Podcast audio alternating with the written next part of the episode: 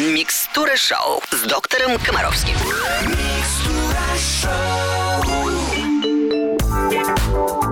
Вы слушаете «Русское радио». Я приветствую вас без исключения всех-всех-всех слушателей нашего эфира. Здравствуйте. Начинается, как всегда, по субботам программа «Микстура шоу». Здесь Алена Бородина и наш любимый доктор Евгений Олегович Комаровский. Приветствую. Здравствуйте, Аленушка. Здравствуйте, друзья. Работаем. Ну что, и снова первый вопрос от мужчины. Все, как вы любите, Евгений Олегович. Я старалась. Спасибо. Сегодня первый вопрос от Сергея из города Чебоксары. Здравствуйте, уважаемый доктор. У нас с женой спор. Ребенку 5 месяцев. Родился на восьмом месяце беременности. Не можем определить, какая температура должна быть в квартире. Она считает, что температура должна быть 24-25 градусов, а я ей говорю, идеальная температура 20-21. Кто из нас прав? Сейчас будет, я знаю, сейчас... сейчас... Ну, на самом деле... Та-дам! Коронный выход, Евгений Олегович. Да ничего нет. Ну, на самом деле, когда дети рождаются недоношенными, у людей, у взрослых, возникает куча страхов вполне понятных. И я, кстати, вам хочу сказать, что чуть ли не самой принципиальной особенностью недоношенных детей является несовершенство системы терморегуляции. Именно поэтому это для них самое опасное переохлаждение. Именно поэтому они содержатся вот в этих самых кювезах, где поддерживается такая же температура, как температура э, внутри мамы и так далее. То есть это очень важно. Но вам уже 5 месяцев. 5. То есть если ребенок прожил без кювеза больше месяца, и вес его перевалил за 4 килограмма, то перестаньте делать из него недоношенного. Он уже обычный, нормальный. Понятно, что если вы какое-то время жили при температуре там, 25 градусов, то не надо в тот день, когда весы покажут 400, снижать температуру до 20. Да? Но мы можем плавно, плавно снижать температуру окружающей среды, постепенно прикручивая батареи, э, регулируя режим проветривания и так далее, и так далее. Для ребенка 5 месяцев от роду, который родился 8-месячным, оптимальная температура в помещении является от 18 до 22 градусов. 20 примерно это оптимально, но я вам предлагаю, если есть страхи по поводу того, что ему холодно, бороться с этими страхами не посредством того, чтобы протопить сильнее, а посредством того, что надеть на ребенка лишнюю распашонку. И все. То есть оденьте его потеплее, но пусть он дышит чистым, прохладным, влажным воздухом. Еще раз фиксирую внимание. Если он все это время, до 5 месяцев, дышал при температуре 25, то подышите пару недель 24, пару недель 23. То есть плавно снижайте эту температуру. И главное, не так, вот если у вас возникают э, сложности между позицией мамы и позицией папы, да, мама 25, папа сказал 20, золотую середину, сойдитесь на 22,5 и любите друг друга. На русском радио продолжается микстура шоу с доктором Комаровским в студии Алена Бородина. И следующий вопрос от Никиты из города Реутов. Вот еще один мужчина. Здравствуйте, доктор. Дочке 8 лет. Нередко после плотного обеда или ужина она ложится на пол или на диван, дурачится, закидывает ноги за голову, кувыркается или делает березку. Я ее осаждаю, говорю, что это может не очень хорошо закончиться, но аргументов у меня никаких. Поддержите меня или успокойте, что все норм. Спасибо. Знаете, когда вы не находите аргументы, то их, скорее всего, и нет. Ну вот нет и все. Ну, можете себе представить. Э, просто всегда старайтесь анализировать эту э, ситуацию с точки зрения естественной, живой природы. Ну вот, условно говоря, Заворот кишок в детстве же говорили, не кувыркайся после еды, заворот кишок. Ну, Вот можете себе представить, да, ситуацию? То есть есть некий детеныш некоего млекопитающего, который поел, и теперь он должен в состоянии покоя мирно, тихо посидеть. Теперь бегать ему нельзя, падать нельзя, купаться, не дай бог, нельзя. И вообще, если есть какая-то опасность, сиди и жди, пока тебя съедят. Уже ты только что поел, тебе бегать уже нельзя. В самом деле, если вы мне скажете, что моя девочка 8 лет поела, потом стала стоять на голове, и у нее после этого возникают боли в животе, или рвота, или у нее отрыжка, и так далее. То есть ее организм явно от этого страдает. Но заметьте, ваша главная проблема в том, что вы считаете, что нельзя, а аргументов, почему нельзя, вы не находите. То есть я глубоко убежден в том, что если некие действия вашего ребенка не сопровождаются никакими болезненными ощущениями с ее стороны, она не жалуется ни на что, значит, по-видимому, то, что вам говорили, или то, что вы считали, или те концепции правильности, неправильности, которые вы выстроили у себя в голове, являются неправильными. Оставьте ее в покое. Если ей после еды очень хочется постоять на голове, пусть постоит на голове. Поверьте мне, ей 8 лет. Ей осталось стоять на голове совсем недолго. Дай бог, потом будет сидеть у кого смысле? Ну, потом будет сидеть уже у кого-нибудь на голове. Стоять на голове... А, обыч- на шее, в смысле? Ну да, ну обычно девочки... Ну, понимаете, как я не очень могу себе представить, что девочка там лет в 17-18 после еды захочет постоять на голове. Обычно это вот Вообще логично. логично. Поэтому пусть Лет постоит. в 10-12 Недолго осталось. прекращает. Да, скоро закончится. Ваши приемники настроены на русское радио. Русское радио настроено делиться мудростью, причем не, не только своей, но и Евгения Олеговича Комаровского. Так уж получилось, что нам с вами повезло, что у нас есть доктор Комаровский. Следующий вопрос от Надежды из Хабаровска. Доктор, здравствуйте. Ребенку 2,5. Аллергопробы показали реакцию на картофель, капусту, яйцо, молоко. Можно ли чем-то заменить эти продукты и как скоро стоит повторить пробы? Заранее спасибо. Картофель, капуста, яйцо, молоко. Первое. Вообще отказываются от продуктов не тогда, когда это показали аллергопробы. Огромное количество врачей и огромное количество инструкций по применению аллергопроб, по использованию аллергопроб и трактовке их результатов крайне скептически относятся к результатам аллергопроб в столь юном возрасте. Поэтому обращаю ваше внимание. Тот факт, что некая аллергопроба сказала, что у вас аллергия на картошку, вовсе не говорит о том, что она у вас действительно есть. Фиксирую внимание на том, что должна быть реальная, очевидная симптоматика. То есть вы мне пишете, не должны писать не про аллергопробу. Упаси Боже. Вы должны мне написать про то, что доктор, стоит нам съесть картошку, мы покрываемся сыпью. Или стоит нам съесть яйцо, мы покрываемся сыпью. У нас начинается зуд. Вот мне всегда очень грустно, когда вы жалуетесь или вообще ничего не пишете про детей, фактически ни одной жалобы на ребенка нет. И вы хотите, чтобы я вас научил, как лечить результаты лабораторных исследований. Врачи лечат не бумажки из лабораторий.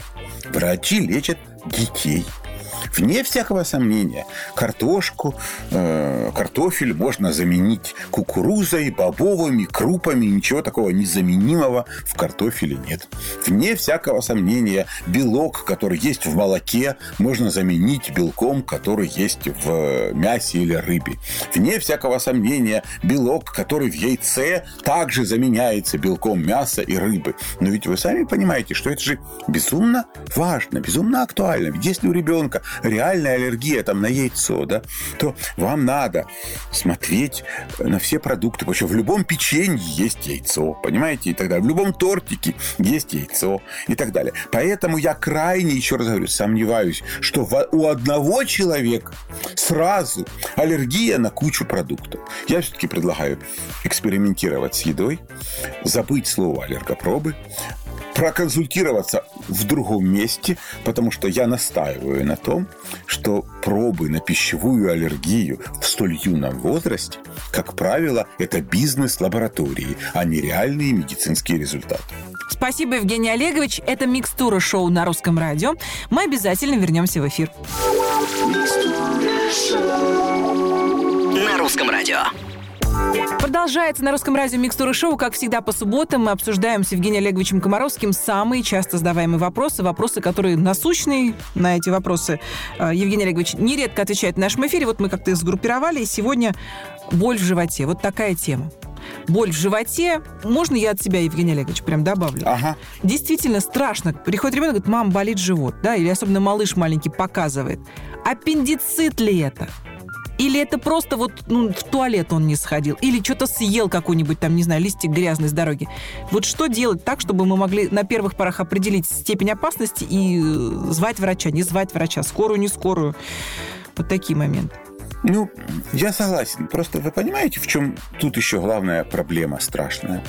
Что когда у вас, Аленушка, или у вашей мамы, или у вашей бабушки болел животик, и она об этом сообщала своей маме, то мамы произносили стандартную фразу, которую они произносили годами, тысячелетиями. Они говорили, пойди на горшок.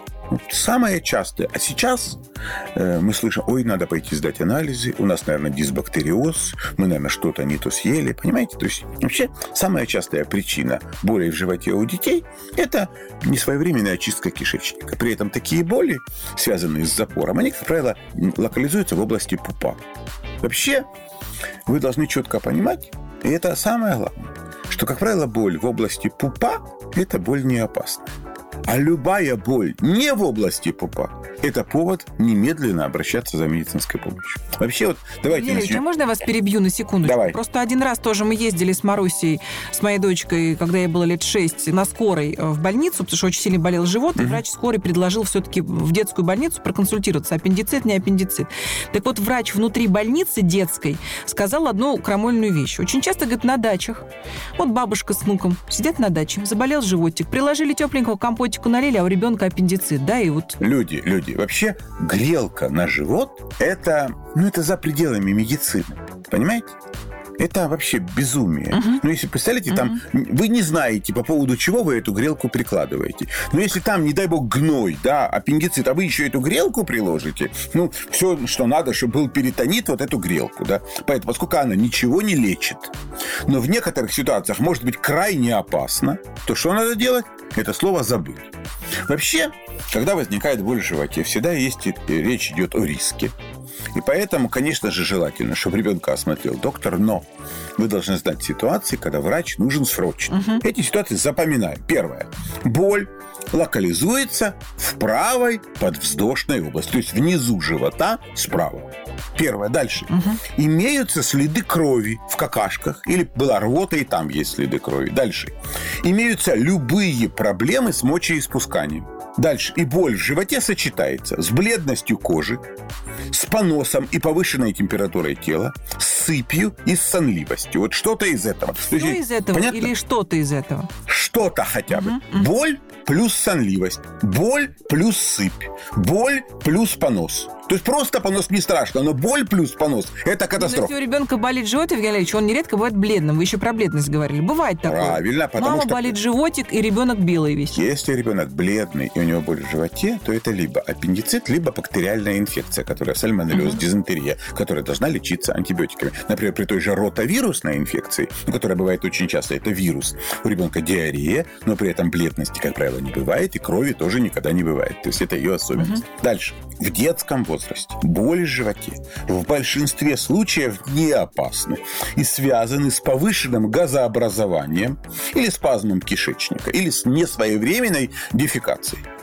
Такие боли называются функциональными. Они, как правило, локализуются в центре живота. И ребенок показывает на область вокруг пупка. Поэтому еще раз прошу, любая боль не в центре живота это повод для осмотра врача и повышенной настороженности родителей. Понятно? Понятно. Еще на один момент обращаю ваше внимание. Боли в области паха и яичек у мальчиков всегда требуют неотложной консультации врача. Но мальчики могут стесняться и говорить, что болит живот. Всегда уточняйте, пусть покажет пальцем, где именно болит. Договорились? Вот это вот очень важно, то, что я от вас прошу. И еще прошу. Правила неотложной помощи. Первое. Начните с того, что поинтересуйтесь, когда он ходил в туалет по-большому. Если давно, попросите сходить в туалет. Если есть сложности с прокакаться, используйте свечи с глицерином. И еще. Есть э, важное правило. Не кормите, если боль интенсивная. Понятно? Ну и хотя бы в течение одного часа после того, как перестанет жаловаться на боли в животе, тоже не кормите. Ну, потерпите. То есть не торопитесь с едой, если жалуются на то, что болит живот. Понаблюдайте. Ну, будем надеяться, что у всех наших радиослушателей, больших и маленьких, с животами все хорошо, болеть они не будут, а, а мы на этой ноте будем закругляться, потому что время нашей программы истекло. Я вас от души благодарю, Евгений Олегович, за мудрость, советы и а, спокойствие в программе в нашей. Спасибо, Аленушка. Дорогие друзья, всего вам доброго, не болейте. Оставайтесь с нами, с нами вообще хорошо. Мы никого не пугаем и всем помогаем. Это точно. Кстати, стихи получились. Мы никого не пугаем, мы всем помогаем. Микстура шоу продолжится в эфире через неделю, ну а по будням вы можете слушать короткую версию Микстура шоу 15 капель. Там один вопрос, один ответ. Я, Лена Бородина, говорю вам до свидания, до новых встреч. Все лучше детям.